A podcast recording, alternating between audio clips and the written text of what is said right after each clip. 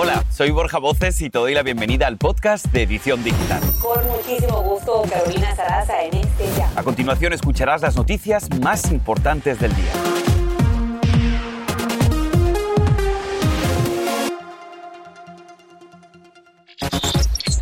Crece la indignación por esto, la persecución en caballos a migrantes haitianos en la frontera.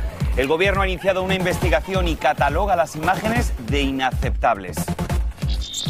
Y escuchen esto, Johnson Johnson afirma que una segunda dosis de refuerzo aumenta la protección contra el COVID-19 en un 94%. Tenemos los detalles. Y la imagen viral de la joven que lloró al vacunarse y recordar a su abuela fallecida por COVID ha conmovido a miles en las redes sociales. Pues bien, hoy Claudia Falcón se conecta a la edición digital. Así comenzamos.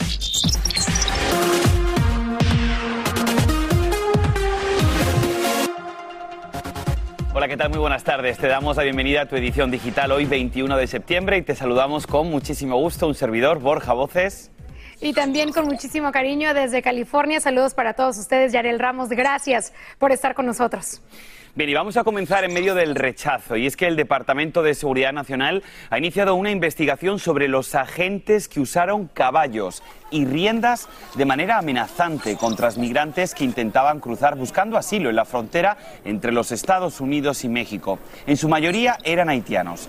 La Casa Blanca consideró las escenas como terribles. Tanto es así que el secretario de Seguridad Nacional, Alejandro Mayorkas, ordenó a la Oficina de Responsabilidad Profesional garantizar que el comportamiento y el trato de los agentes es el correcto. Imágenes que se han vuelto virales en las redes sociales y de hecho el gobernador de Texas, Greg Abbott, pidió al presidente Biden declarar la emergencia federal y prestar ayuda a las autoridades estatales y locales para hacer frente a la oleada de migrantes en Texas. La secretaria de prensa de la Casa Blanca, Jen Psaki, expresó la preocupación y afirmó que hay varios frentes para ayudar tanto a los migrantes como para mejorar las condiciones en Haití. Nos conectamos con Jessica Cermeño, ella está en el lado mexicano, ciudad Acuña, Coahuila, con más. Muchas gracias. La verdad es que aquí la frontera entre México y Texas sigue viéndose así. El flujo migratorio que pasa por el río Bravo continúa y sobre todo en estos momentos que como pueden ver no está tan alto el nivel del agua. Y lo que hemos visto también es que muchas personas están regresando con todas sus cosas hacia el territorio mexicano. Ellos dicen que ya no se van a quedar del lado estadounidense a pesar de que tienen alguna ficha a esperar hacer una solicitud de refugio, una solicitud de asilo, porque dicen que ya no pueden más, que prefieren quedarse aquí en México en otras condiciones y por supuesto se han enterado de las deportaciones masivas hacia Puerto Príncipe. De hecho, algunas personas nos han dicho que las engañaron, que les dijeron que estaban las puertas abiertas en Estados Unidos para que ellos llegaran y esto es lo que hemos encontrado aquí con esta gente que sigue pues moviéndose entre los dos países. Veamos. Sí, es lo peor que no puede llegar. Deportarnos, Haití es un país invivable. Haití, wow, no hay esperanza para nosotros en Haití. Mejor que nos quedamos en México tratando de salir adelante. Y la verdad es que para esto que nos dicen hay una explicación que dio hoy el canciller mexicano Marcelo Ebrard por la mañana desde la Ciudad de México en la conferencia del presidente Andrés Manuel López Obrador. El canciller aseguró que tuvo una llamada con el secretario Anthony Blinken, que ellos hablaron de este flujo migratorio, sobre todo de haitianos que vienen desde Chile, desde Brasil, que no vienen de Haití, y que les aseguraron que iban a poder solicitar un permiso TPS allá en Estados Unidos y que tenían que llegar rápido hasta Estados Unidos. Por supuesto, nosotros estaremos muy pendientes de todo lo que ocurra aquí entre la frontera entre México y Estados Unidos y cómo continúa el flujo migratorio. Regreso con ustedes. Son imágenes que son las mismas desde que estamos cubriendo esta crisis en la frontera desde el viernes. Es increíble. ¿Hasta cuándo? Esa sería la pregunta. Muchísimas gracias, Jessica, por tu reporte. Pero también otra pregunta que, que nos hacemos mucho en este momento y es ¿cómo han hecho para llegar miles de haitianos a Del Río, en Texas, si por distancia hubiera sido más fácil ingresar por la Florida? Yo te explico.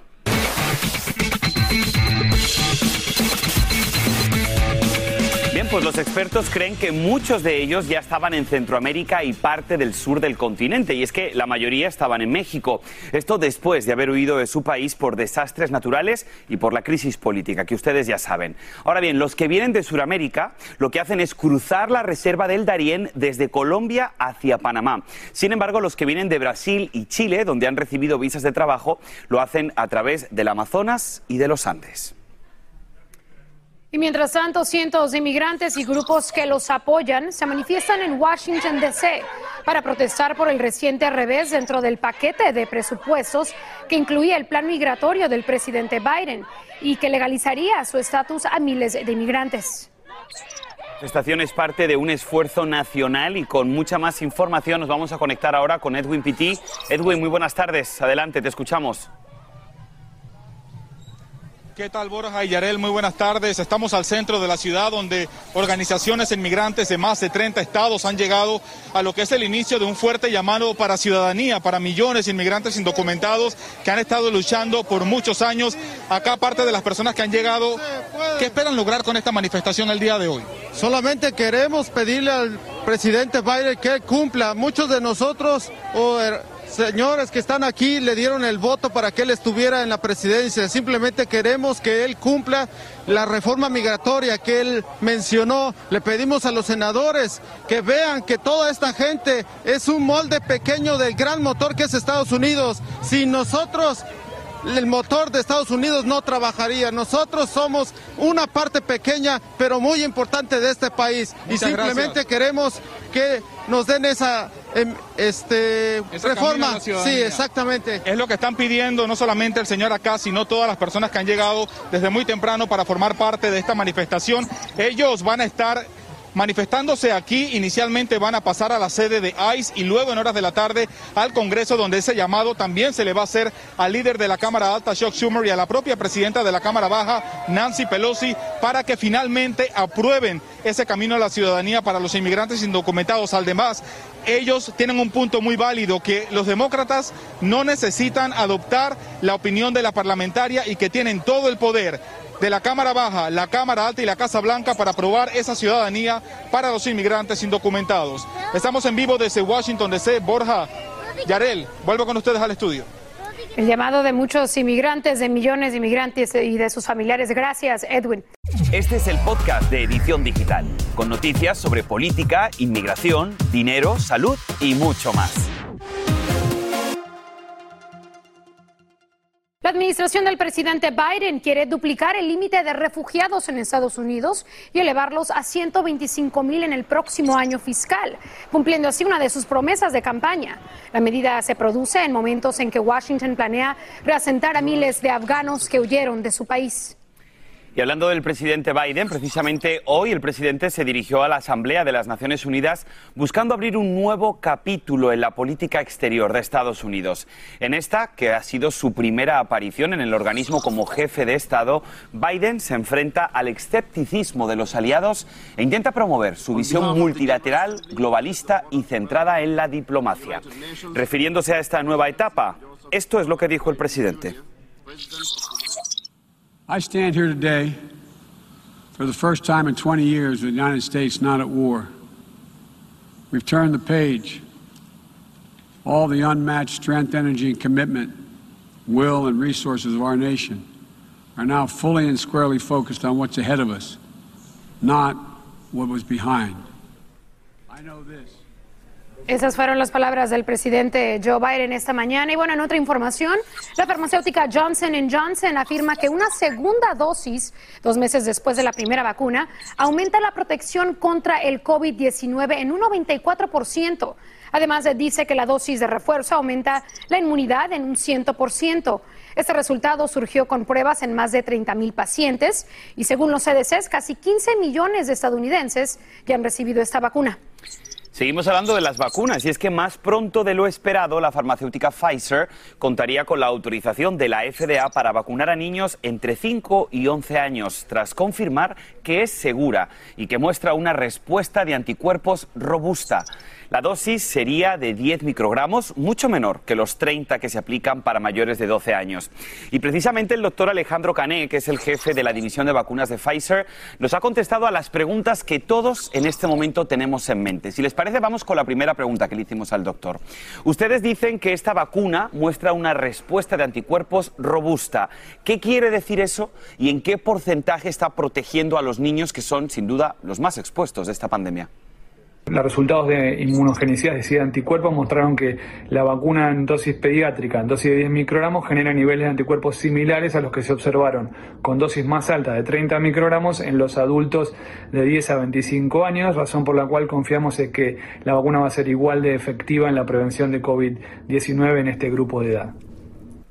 Otra pregunta que están haciendo pues muchos padres, ¿protegerá la vacuna de Pfizer a los niños de las variantes como Delta y Mu? Eso fue lo que nos contestó, contestó el doctor. Los anticuerpos que se generan a través de la vacunación son capaces de neutralizar la aparición de nuevas variantes.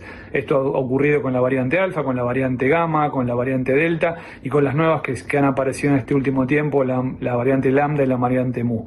Es importante resaltar el hecho de que todas estas variantes han sido capaces de ser neutralizadas por los estudios que se han hecho en el laboratorio y los estudios de la vida real de efectividad muestran, en, sobre todo en países donde circula la variante beta, la variante delta, que la vacuna ha sido capaz de prevenir enfermedad, infección y enfermedad grave y hospitalización. Ahora, con el doctor Alejandro Cané también le expresamos el sentir de muchos padres que tienen miedo de los efectos secundarios de la vacuna y quisimos preguntarle qué mensaje les envía a los padres.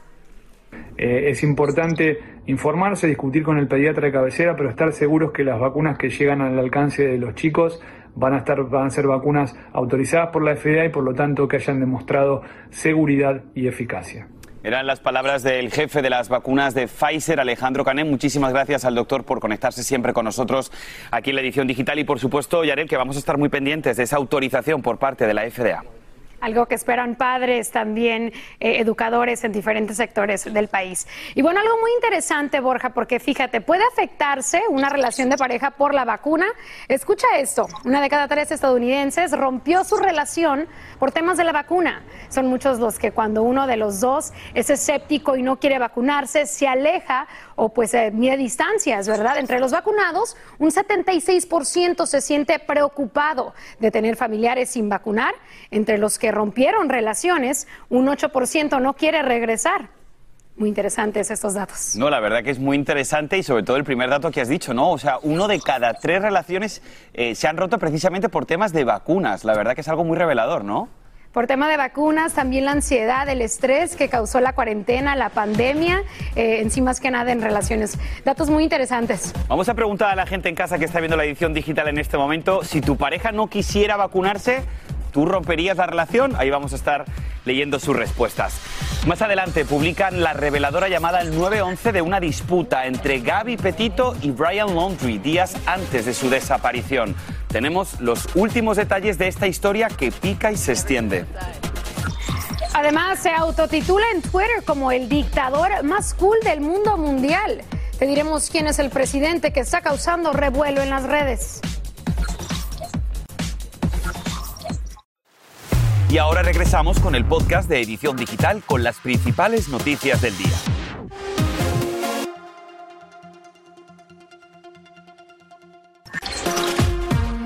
Causa revuelo en las redes sociales. El dictador más cool del mundo mundial Así titula su nuevo perfil en Twitter el presidente de El Salvador, Nayib Bukele, lo que desató todo tipo de comentarios. Pero esta no es la primera vez. En el ajuste anterior había puesto dictador de El Salvador. Ahora muchos en redes sociales ven esto como una ironía tras los señalamientos de la oposición que lo acusan de estar estructurando una dictadura.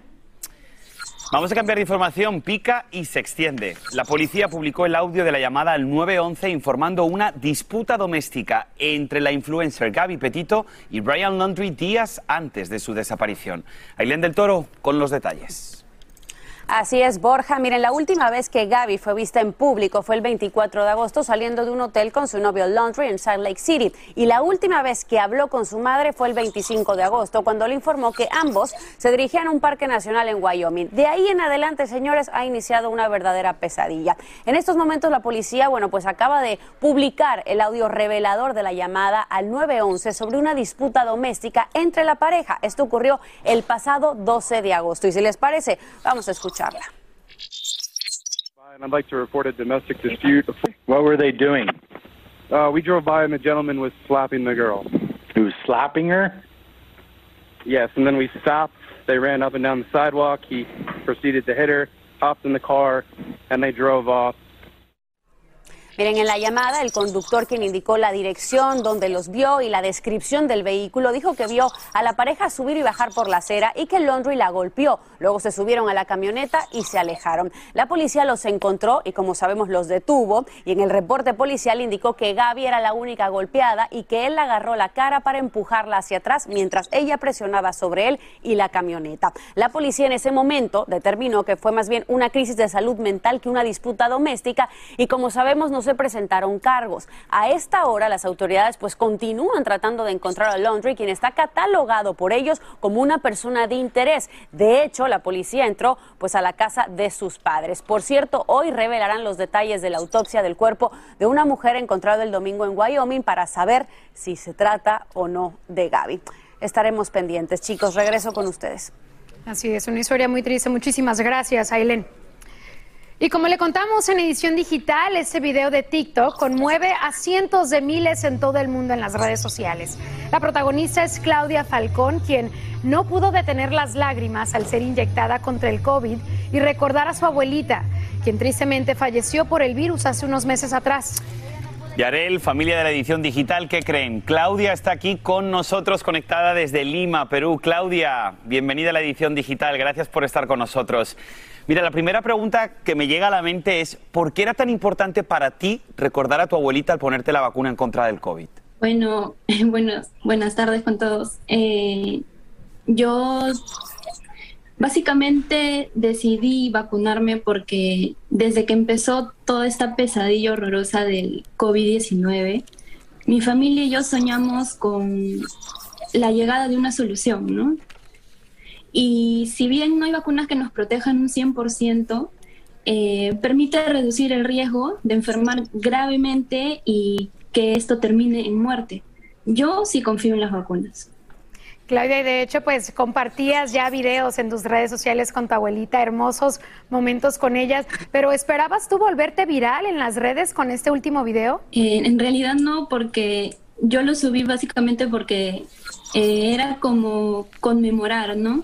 Porque mi abuelita siempre soñó con la llegada de esa vacuna y al hacerlo yo, con ella presente en su foto, eh, era mi forma de decirle, lo logramos, mamita, lo logramos. Claudia, es la verdad muy emocionante escucharte y también imaginarnos el sentir de todas y cada una de las familias que han perdido a sus familiares por tiempo, precisamente por eso, porque las vacunas al principio no estaban desarrolladas y lamentablemente mucha gente perdió la vida. A mí me gustaría decirte, si tuvieras a tu abuelita contigo hoy, ¿qué te gustaría decirle? Mi mamita. Bueno, yo no sé, quisiera recordarla siempre con esa hermosa sonrisa, con esa mirada tan, tan llena de amor que tenía y decirle que ojalá algún día pueda ser siquiera el 10% de lo que ella fue y que la. Qué bonito, Claudia. Estoy convencido de que en el lugar donde esté, tu abuela va a estar muy orgullosa de ti y este noble gesto sin duda te honra. Así que felicidades. Te mandamos un abrazo muy fuerte para ti. Muchas gracias. Gracias, Claudia. En breve, un padre hispano de San Diego se vuelve viral en TikTok con más de un millón de seguidores. Aquí te decimos por qué, con una buena acción, se convirtió en un orgullo para la comunidad. Y la gente moderna en casa, ¿ya conocen los nuevos lentes inteligentes de Facebook y Raven? Pues escucha todas las maravillas que podrás disfrutar al usarlos y cómo cambiará tu vida. Sí, nos lo va a contar una portavoz de Facebook. Eso será después de la pausa, ya volvemos. Este es el podcast de Edición Digital, con noticias sobre política, inmigración, dinero, salud y mucho más.